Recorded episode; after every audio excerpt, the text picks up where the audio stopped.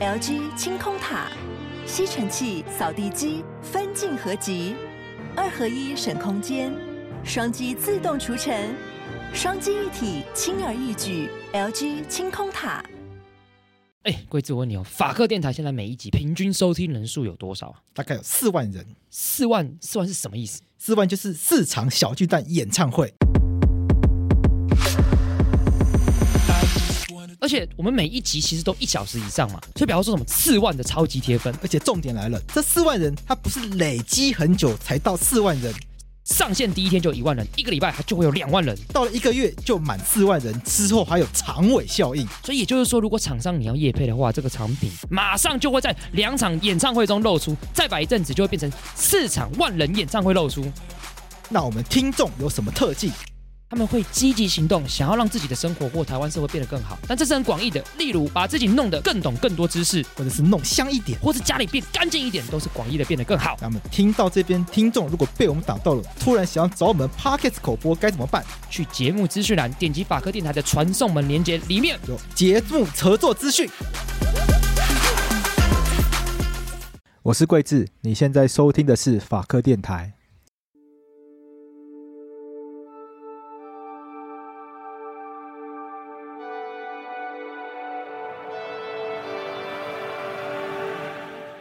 在今天这期节目中，我们要来聊一聊一个法律，那叫做《人类免疫缺乏病毒传染防治及感染者权益保障条例》。这个法规名字很长，那我们简称它叫做《艾滋条例》。《艾滋条例》里面其实有一条我们认为很不合理的规定，那就是明知自己为艾滋病毒感染者，隐瞒而与他人发生危险性行为，导致传染于人者，或者即使没有传染于人，那都可以被处五年以上十二年以下有期徒刑。联合国艾滋总署以及世界卫生组织已经证实，当艾滋病患者或带原者，他们透过积极服药，让自己血液中的病毒量达到测不到的程度时，不再具有传染能力。这个医学上的新发现，我们叫它 U 等于 U。而我们的法律有没有与时俱进，将 U 等于 U 的观念写进去法律里呢？而除了艾滋条例第二十一条以外，艾滋病患者在生活中可能还会遭遇到哪些歧视跟困境呢？事实上，卫福部在去年已经做了相关修正。那我们今天特别邀请到同志咨询热线的常务理事邓杰律师，就让我们欢迎邓杰邓律师。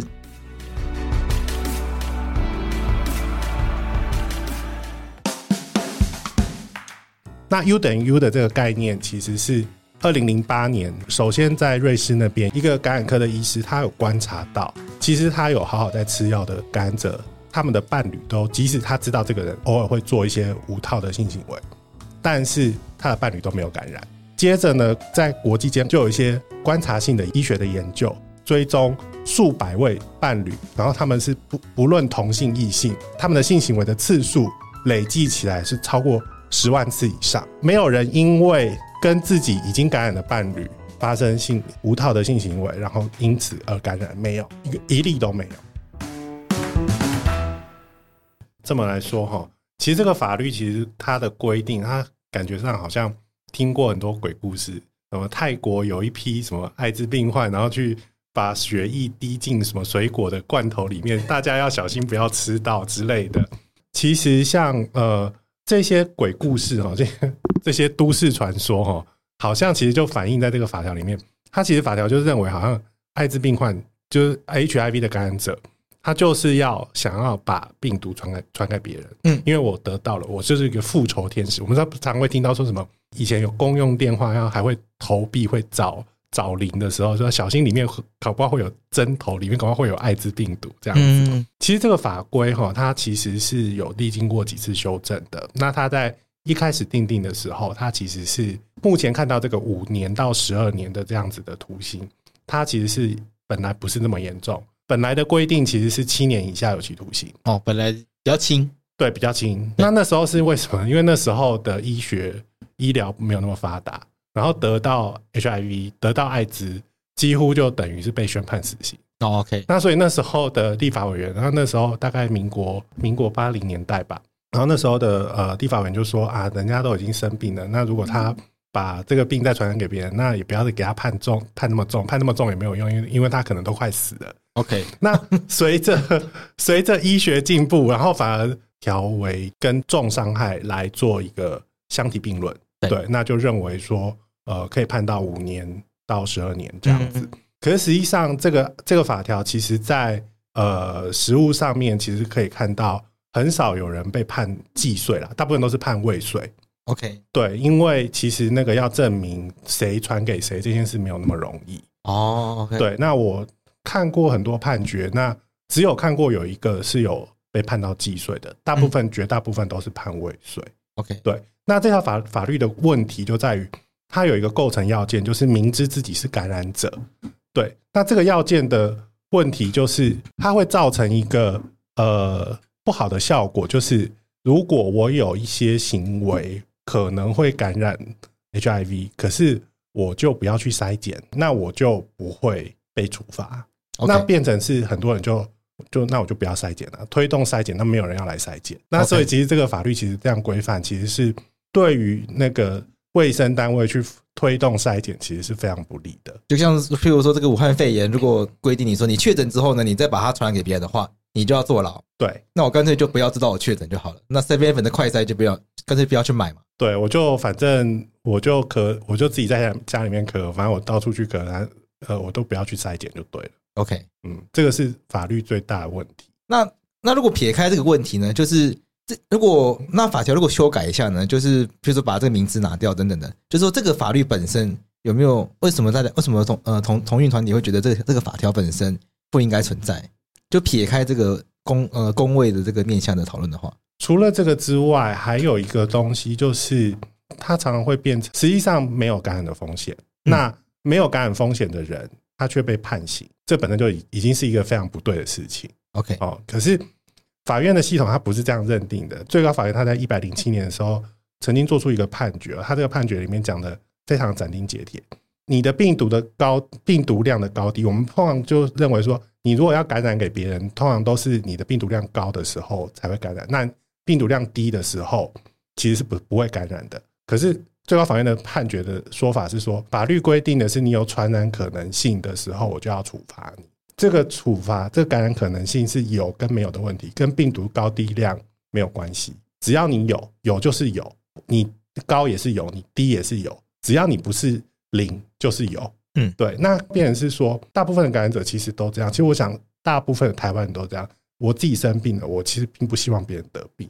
对，可是这个法律的规定，他好像把所有的呃感染者都预设为就是要感染别人，对，然后呃，他把这个感染可能性无限的扩张，哦，它变成一个类似我们法律上面所说的条件因果关系，只要你有病毒，你就是有可能感染别人，你呃你没有病毒，你才不可能感染别人，那变成是所有的感染者就都是潜在的罪犯，对，那其实。嗯，我看到的实物上面很多的案例，其实这个罪被用来作为一个分手报复的工具。有什么样的案例吗？毕竟邓律师在这个争取权益的同志团体中帮忙过很多的事情，是或多或少一定都耳闻一些事情啦。那当然，一些基于当事人隐私不方便透露，但是是我们还是要我们还是要注意这样子。对，就是呃，我听过的是说，因为两个人因为金钱的问题哦，其中一方没有感染的那一方。哦，他其实是为了要跟自己的另一半要钱，哦，那借钱，名义上是借钱啊，可是实际上是要钱啊，这个借了不会还的这种，对，借了不会还，你心知肚明，这借是不会还的，对，没错。那他是怎么知道的呢？就是他交往当中，然后呃，感染者他因为呃有心脏的问题，然后去住院，然后那个护理师就说：“哎，那个某某某的家人，你们回去拿一下药，帮他拿什么药？”然后他就说：“哎，我是要拿什么药？”那个护理师也没有多多帮这个病人想，然后就直接就说，那就拿艾滋病的药啊，这样子，然后他就出轨了，这样子。OK，对，就被知道了。然后后来结果他们当然钱没有借成，然后就直接告这样子。对，那告了后来，后来其实是因为这个这位感染者，他其实他的病毒就是一直处在测不到的状况。嗯，对。那后来呃，地检署认为就是说呃，没有传染的可能性。跟法规所规的、所规定的这个有传染可能性的是危险性行为，这个呃要件不符，对，然后后来就不起诉处分。刚刚讲的这个病毒量很低就不会传染，这个是什么概念？因为在我们小时候学到的这个跟艾滋病有关的知识里面，比如说艾滋病透过体液传染啊，父我们母子垂直传染啊等等的，嗯，那我们学到就是说，如果自己有伤口，然后碰到这个艾滋病患者的这个血液啊，或者是其他体液等等的，有这个体液交换的话，可能就会有染病的风险。那个，这我们过去比较少听到这个艾滋病其实有可能不会传染，因为在我们理解中，艾滋病好像是一个没有办法在现阶段医学是没有办法治愈的一个疾病。那既然没办法治愈的话，为什么可以没有传染性？好，呃，艾滋的治疗其实就是现在的药物都，嗯。现在所谓的就是所谓的鸡尾酒疗法哈，同时用好几种那个名称，医学名称我是记不起来啦。可是什么什么反转录什么什么什么酶什么之类，什么蛋白质之类的，那这些药物吃进去之后，它可以把这个病毒压制，让它在血液当中测不到。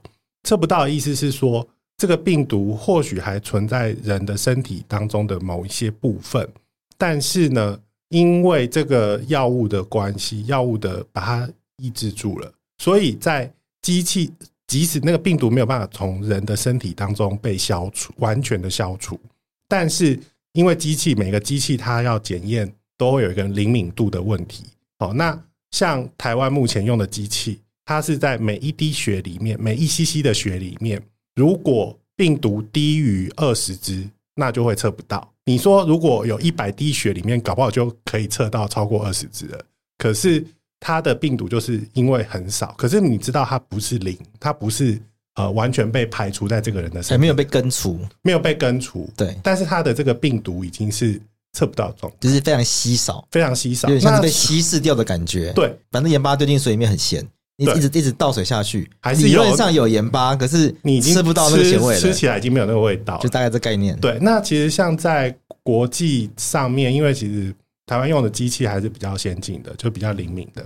那其实像有一些比较贫穷的国家，他们用的机器可能是比较老的、比较旧的，机器的灵敏度可能没有像台湾这么高。国际的这个测不到的定义是，就每一 cc 的血低于两百支以下就算测不到。OK，对，那。我有问过感染科医师啊，到底为什么测不到就没有办法传染？你可不可以跟我讲一个比较具体的数字？到到底要有多少只病毒才会造成感染？对对，那医师就说六千只，他说六千只病毒哦才可以感染哦，不是说一只病毒就可以感染哦。那其实，在二零一八年世界艾滋大会里面，二十几位的艾滋医学的专家，他们提出了一个专家的共识声明。那对于这个艾滋感染的。可能性这件事情，首先第一个要有体液的交换，那这个体液必须是特定的体液，包括了血液、精液、前列腺液、阴道的分泌物哦，还有乳汁哦，这五种。除此之外，哦像口水、汗水、泪水这些体液是不会传染的。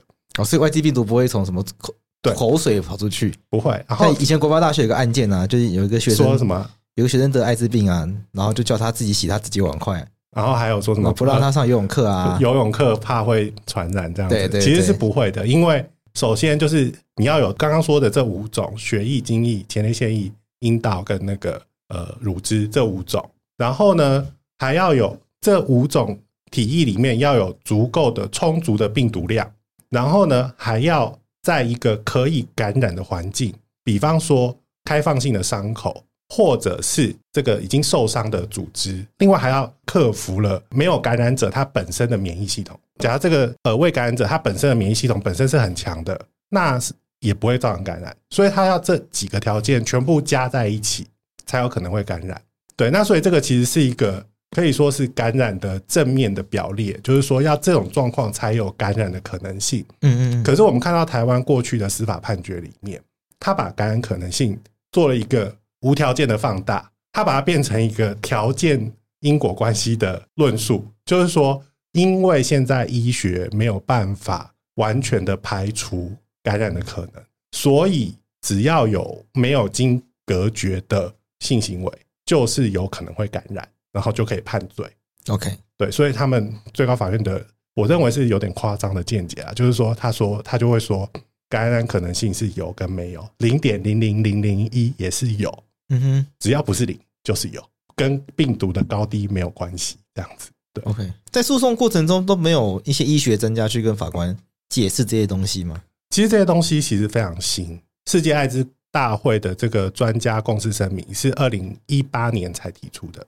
那 U 等于 U 的这个概念，其实是二零零八年首首先在瑞士那边有人提出一个假说，如果是这个人有好好接受治疗的话，应该就不会传染给另外一半。一个感染科的医师，他有观察到，其实他有好好在吃药的感染者，他们的伴侣都，即使他知道这个人偶尔会做一些无套的性行为，嗯，但是他的伴侣都没有感染。接着呢，在国际间就有一些观察性的医学的研究，大规模的、非常大规模，他们观察追踪数百位的。伴侣，然后他们是不不论同性异性一起观察，然后他们都会做无套性行为，他们他们的性行为的次数累计起来是超过十万次以上。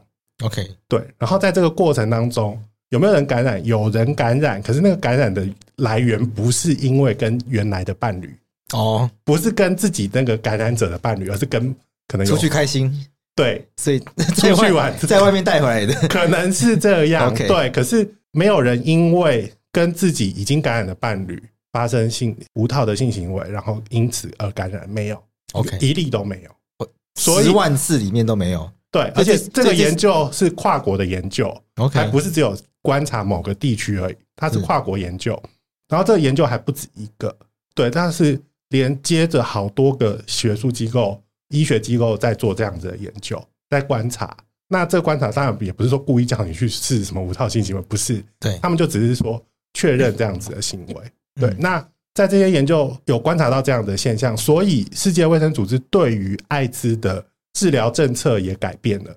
是，过去是因为艾滋药，我们大家都知道它其实是比较贵的，对，然后它治疗其实是花钱的，然后而且一旦开始吃药，就一定要规律的服药，可能每天都要吃好几种药，对。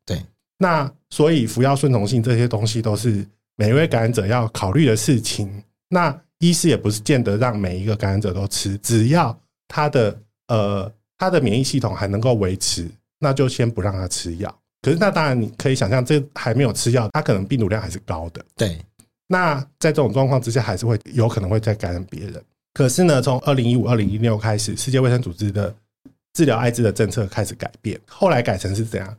只要我确认这个人感染了，我就让你开始吃药。他给世界各国的 advice 就是指引，指引就是这样子，就是说这个人只要确诊了，就要开始要让他吃药。嗯，台湾也 follow 这个政策，所以从我国的这个艾滋感染的数量，其实从呃两千年以后，其实是在逐步的在增长。你说感染者的人数变多，对，两千年之后都一直都是在缓步的上升。那二零零四年是因为有那个药引的关系。哦，有人那个共用针头，哦，那那那一年有突然飙高，可是后来就是它还都是缓步的增加，比方说每年从两千个，可能明年就变两千一百个，OK，后年可能就变两千两百个，OK，这样子。二零一七年大概到高峰，每年大概三千个，可是从二零一七年开始，因为这个新的艾滋治疗政策，人数开始大幅的下降，每年减少百分之二十，嗯，对，连续哦，每年从二零一七年。到二零二零一八、二零一九、二零二零、二零二一，每一年减少百分之二十，就只是改了这个方式，开始要求艾滋病患者都要吃药。只要你筛检到了，现在医疗单位就是直接会让你开始吃药。嗯嗯，我们可以看到，就是这是医学研究发现的结果，然后影响到整个艾滋治疗政策。UNAIDS 就是联合国艾滋规划署，还有世界卫生组织这些单位，他们其实都有一个目标，就是在二零三零还是二零三五年能够终止艾滋病继续被传染？OK，就是坚守这个政策。那所以这个政策很重要的东西是什么？我要让大家有意识到，就是说我有可能的话，我就要去筛检呐。可是这个法条的规定就是说，你筛检你就可能会被判刑。对，因为法条是规定说，明知自己感染，然后跟别人发生危险性行为。那我所以按照法条规定，你只要不是明知自己是感染者。意思说，你只要不知道自己有感染，你就绝对不会触法。这个是有点有趣的立法方式。对，那所以这个法律本身就会阻碍筛阻碍筛检。就干脆我就不要去筛检啊，我就不要去快筛啊。对，而且最高法院的判决也会让呃让感染者就说：那我干嘛要好好治疗？反正我只要有病毒，我就会被判刑。对啊，那我干嘛去好好的去吃药？嗯。高低没有关系嘛？你认为高跟低没有关系？有，你只要有病毒，你就可能会感染别人。我们刚刚跟邓律师这样聊，这个方向，就是说，呃，我们当然都希望艾滋病这个病毒要从世界上被根除嘛，成功人人类成功消除了天花。现在除了艾滋病毒之外呢，我们还在对抗这个 COVID-19 嘛。那艾滋病当然也是一个我们对抗很久的一个一个疾病嘛。我们当然是希望它根除嘛。所以目前这个艾滋感染条例第二十一条，它这样子的立法方式会让大家选择不要去筛检。我只要不筛检，我就不会被处罚，那我就可以跟任何人发生危险性行为。是。对，那这个会成为一个可能公卫政策上的一个阻碍啦。这意思是没错，而且你看哦，就是他判最轻的刑度是五年，对，哦，那未遂的话可以先减刑减一半，对，所以最少都是判两年半，对，哦，那判两年半的意思是什么？如果要缓刑的话，一定要判到两年以下才有可能缓刑，对，哦，那你最少你这个罪如果未通常都判未遂嘛，未遂最少就两年半了。那就不可能缓刑了。对啊，哦，那有的会用刑法五十九条，其情可悯，其情可悯。哦，在那其情可悯是什么？就是你有跟对方和解啦。OK，哦，那然后或者是你也有我有看过判决是写说，就是因为他都维持病毒都测不到，嗯，病毒都测不到，这变成其情可悯的一个理由，反正减刑事由，这变成减刑事由。对，然后说因为这样子，所以其实啊，他这个人也还算有。呃，卫生的概念就是好好有照顾自己的健康，okay.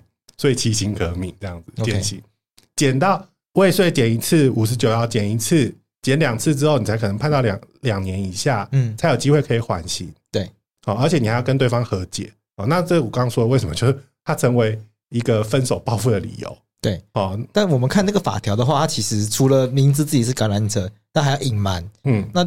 那大家就是说，那你就不要隐瞒就好了，有有什么好不能讲的？对，其实法院也有这样子的见解。对啊，他认为说，他，法条就规定是隐瞒嘛，那你只要讲出来就好啦。对啊，可是为什么我要讲？OK，为什么我要讲？我跟这个人素昧平生，我跟跟他就是约一夜一夜情，露水姻缘。OK，我干嘛要跟他讲？我跟我不干脆挂一个牌子在我身上，说我是感染者。这个社会对于 HIV、对于艾滋有这么歧视，大家都知道，艾滋是用来骂人的话。对我到处跟跟人家讲我我是 HIV 干嘛？我跟这个人又没有要跟他经营共同生活，对啊，那我干嘛要跟这个人讲说？可是你要把风险让人家知道啊，因为你是感染者。可问题是为什么这只有单方是感染者的责任，不是每个人都要照顾自己的健康嘛？嗯，对啊，为什么只有感染这一方要去保护对方，而不是对方性行为有没有戴保险套这件事情？这不是单方说了算嘛？嗯，如果没有感染的那一边。说没有戴保险套不要做啊，坚持戴套。对，坚持戴套。对啊，那为什么就只有感染这一边的责任要去保护对方，而不是对方也要保护自己呢？这邓律师一直是说，在譬如说无套无套风险本来就比较高。那对啊，这其实是也可以说是自担风险的一个行为啊，就是对方已经自己承愿意承担这个风险。OK，当然这样讲是不对啦。可是问题是，本来顾健康本来就是每个人的责任，可是这个法条却规定了让。只有感染者要负保护对方的责任，对方没有要保护自己的责任，就天平有失衡的状况了。因为这应该是双方都要去承担一部分的责任嘛。对，可是变成只有感染者要去负责对方。所以在过去有没有一些案例是真的隐瞒上这件事情是会有困难的，或者是真的造成感染者他们生活上的一些障碍？法院确实有在判决里面讲，就是法条规定啊，就是上面就写说隐瞒嘛，那你只要不要隐瞒，就不会构成犯罪啦。这种判决，这种见解哦，他把这个。隐瞒就要不要说跟别人讲自己是感染者这件事情，想得太简单了。嗯，就是说这个艾滋感染本身是一个承受高度社会污名的事情。对，那每个人选择要不要跟别人讲自己是感染者这件事情，从来就不是一件容易的事情。因为隐私这个东西，它是感染身份的这个隐私，它是覆水难收的。我讲出去了，我今天跟 A 讲，A 可能就认识我其他朋友。我其他朋友是不是就全部都知道了？对啊，他法院没有顾虑到这个，对，他直接就说啊，你只要不要隐瞒就好了。可是隐瞒本来就是每个人都有自己的一些想法。那四至六零三号里面也是讲到，抱歉，因为我比较老，我只能记得一些比较旧的释字，不要讲错。对，六六零六零三号解释里面就是讲到隐私权，你就是可以讲，你是可以决定什么时候跟谁讲，讲到什么样子的程度。对啊，那这个。感染身份，这个是攸关个人极度隐私的事情，可是法条却要求他直接公开。嗯，对。那你如果不公开，你就构成犯罪，这本身也是一个有违宪疑虑的地方。OK。而且在这个现在的医学的，在现在医学的这个研究下面，透过稳定服药的话，基本上已经可以到没有传染能力这个程度。那再强迫人家公开自己的感染者身份，好像就没什么道理。确实是。那所以这也是为什么卫福部的危险性行为的定义，它有做一个修改。对，就是因为过去司法系统一直认为，就是只要有感染可能性，我就认定是危险性行为。哦，甚至司法系统它只问的东西是什么？你有没有戴保险套？他把它简化了，你只要有戴保险套，我就认为没有传染可能性。可是实际上不是这样子。我也去问过感染科医师，嗯，戴保险套有没有可能感染？还是有可能感染。卫福部这一次的修法，其实它是在回应司法系统对于感染。可能性的一些想法，对，就一些误解。对，那所以这次的修法，它改成是未经隔绝，而且还要经过医学上面的评估。有重大传染风险的，它才会定义成为是危危险性行为。OK，它不再是说只要你有病毒就是有可能感染，嗯，它已经不再采这种认定的方式，它要经过医学的评估。你即使感染了艾滋病毒，你也不一定会被医学评估为有重大传染风险。对，透过一些药物的控制，事实上你可能会没有传染风险。过去的解读是认为医学现在只要没有办法排除感染的可能。对，他就认为是有传染的可能，是哦，就是只要没有戴套，就是有可能，就是危险性行为。嗯嗯嗯。所以这次的修正也是把它再回归，就是说，他把加了一个且，且经医学评估，哦，有传有重大传染风险。嗯，好，那所以这一次的修正，我个人是很还蛮肯定的，就是说，他把这个危险性行为的定义，他要未经隔绝，而且要医学评估。哦，他呃做了一个比较完整的规定啊，避免司法系统过去的一些误解。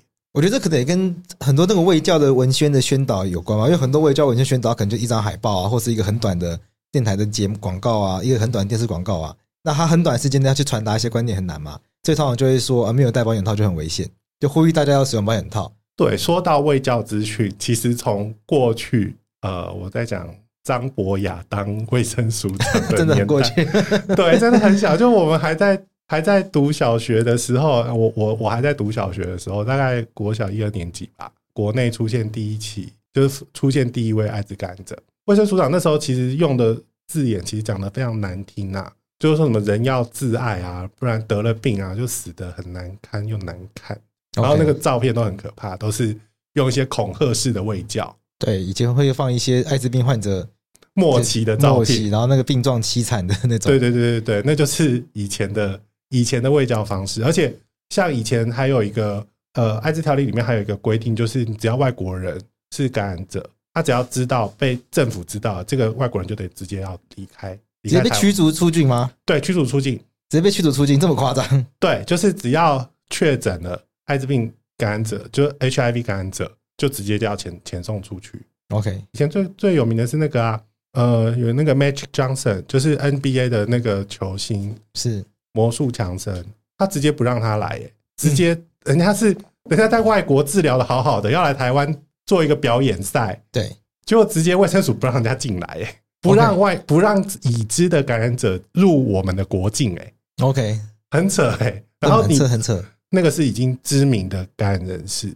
那如果国内是有发现有感染的外国人，就要直接把他送走。嗯，所以外国人那时候，其实像我另一半，他也是外国人。他说他以前要做办签那个居留签居留的时候，每年都就是都要去做健康检查，都一定要验 HIV。哦，真的？对。他如果验到，如果有被验到的话，就要被被赶走。这样。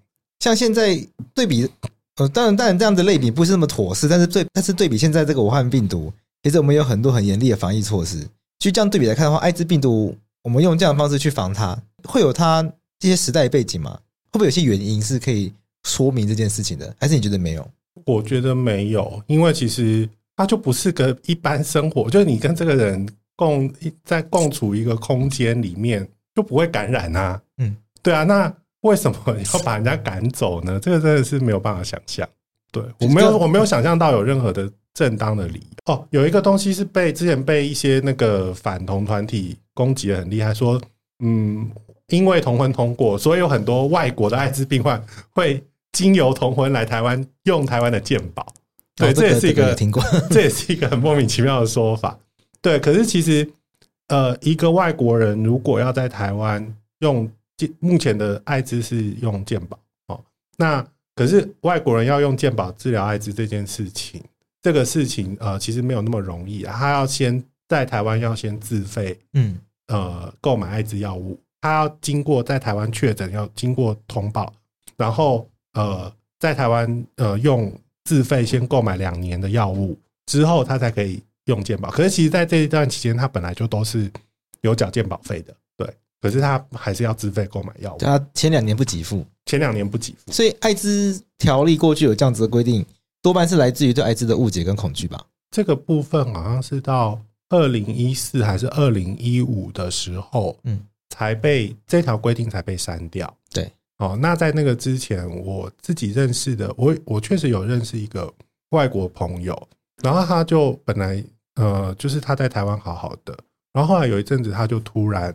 就跟我讲说他要离开台湾了，我想说奇怪，你干嘛？本来待的好好的，突然要走。但是他那时候没有跟我多讲理由，他就说，呃，他家里面就是他家乡，他的他要回国去处理一些他家里面的事情。嗯，然后是在去年吧，他才突然跟我讲说，就我们在我有在问他说，那你有没有打算要再来台湾呢？然后他就说，呃，我不知道我可不可以再去台湾。然后我就说，为什么台？为什么你会觉得你不能再来台湾？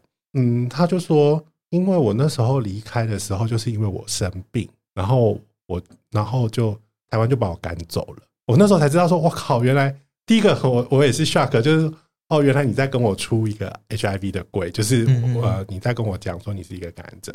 然后另外一个就是你跟我讲说，天哪，原来你就是那个这个政策的受害者。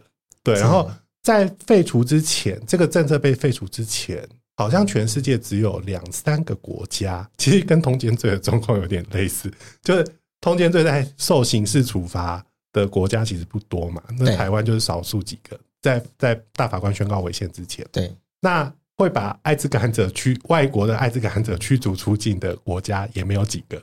对，就是二零一四、二零一五那时候，台湾都还是会把艾滋感染者驱逐出境的国家之一。对，那后来就改掉了。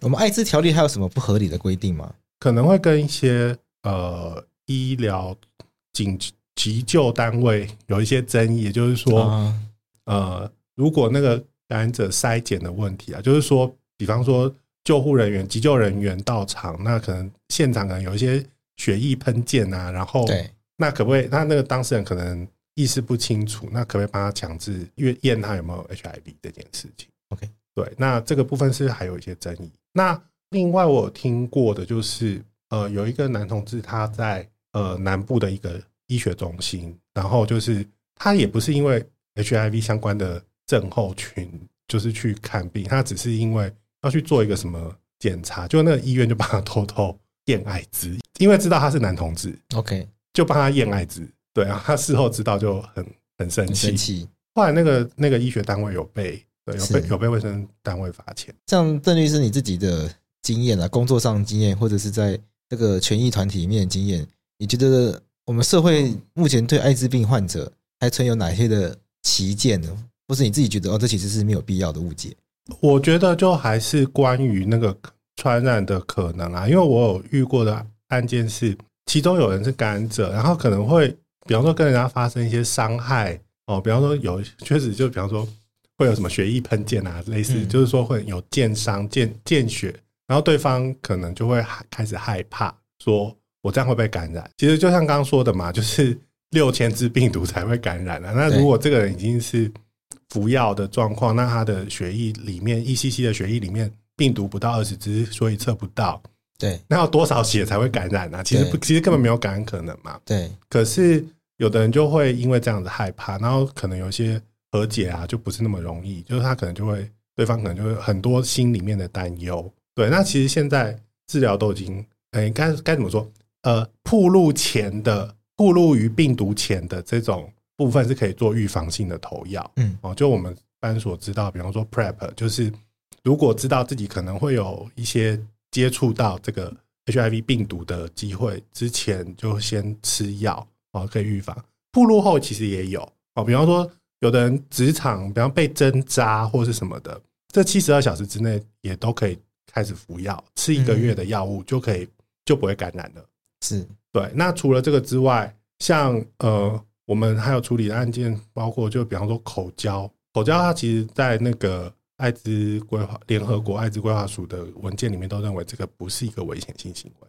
OK，对。那还有一些，反正就是这些东西都是跟大家对这个疾病是害怕的，可是对这个疾病怎么样会感染，就很嗯，很多都是受到以前过去的卫教的恐吓哦，然后对这个疾病很害怕，会觉得这个东西以为好像一只病毒就会造成很严重的感染，可是实际上不是。对，呃，那大部分的恐惧是因为这样来的。当然，我们都不希望大家罹患艾滋病，所以大家对于这个。所以我觉得大家对于任何疾病要保持一定程度的这个警戒，有这样的警戒，大家才会去做一定程度的预防，然后也才会有一定程度的去了解这个疾病。我觉得，所以我觉得对疾病有一些警戒是必要，也是好事，是好事。但是也也不要过度，就有的人是绿病，嗯，就是说他可能去呃那个有一些艾滋单位，就是艾滋相关的服务的单位，呃，常常就会有的会提供筛检嘛。对，他也有些会提供什么电话咨询啊。那有的人去，我不这不是同志，有的是去外面找小姐，然后做了什么一些行为，对，然后就开始很害怕哦，就害怕，就每天打电话去问说，我这样会不会得？我一通打完，打完 A 加换 B 加，对，焦虑，对，就焦虑虑病症，对，然后每个都跟他讲说不会，然后再不然就是。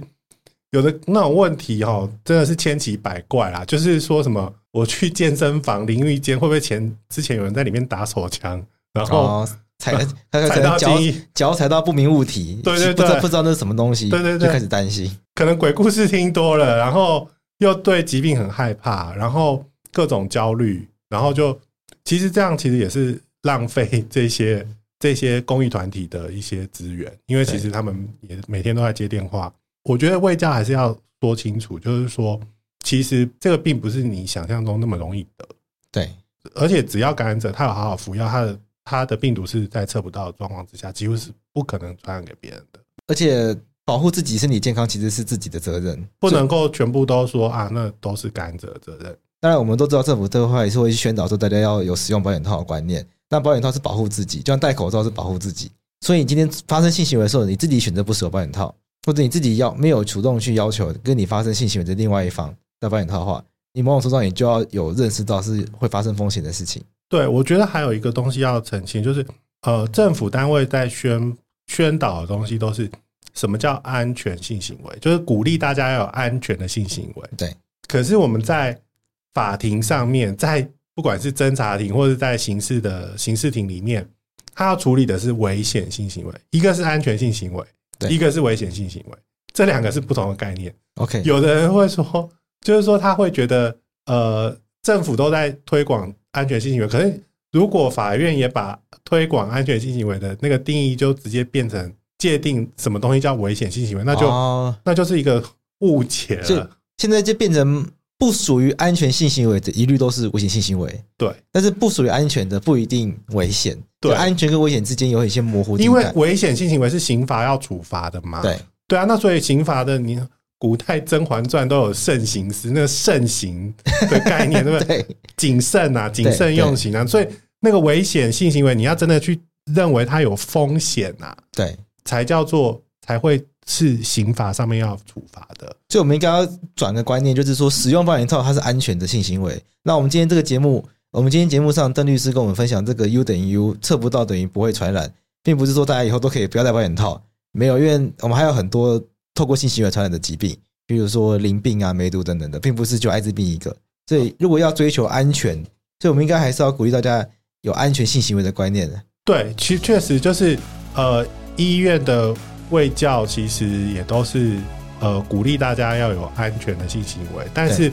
不能够因为医院鼓励大家安全性行为，就认为跟那个安全性行为不符合的，就全部都是危险性行为。这个在如果是在法律上面，可能也要有稍微有做一点去。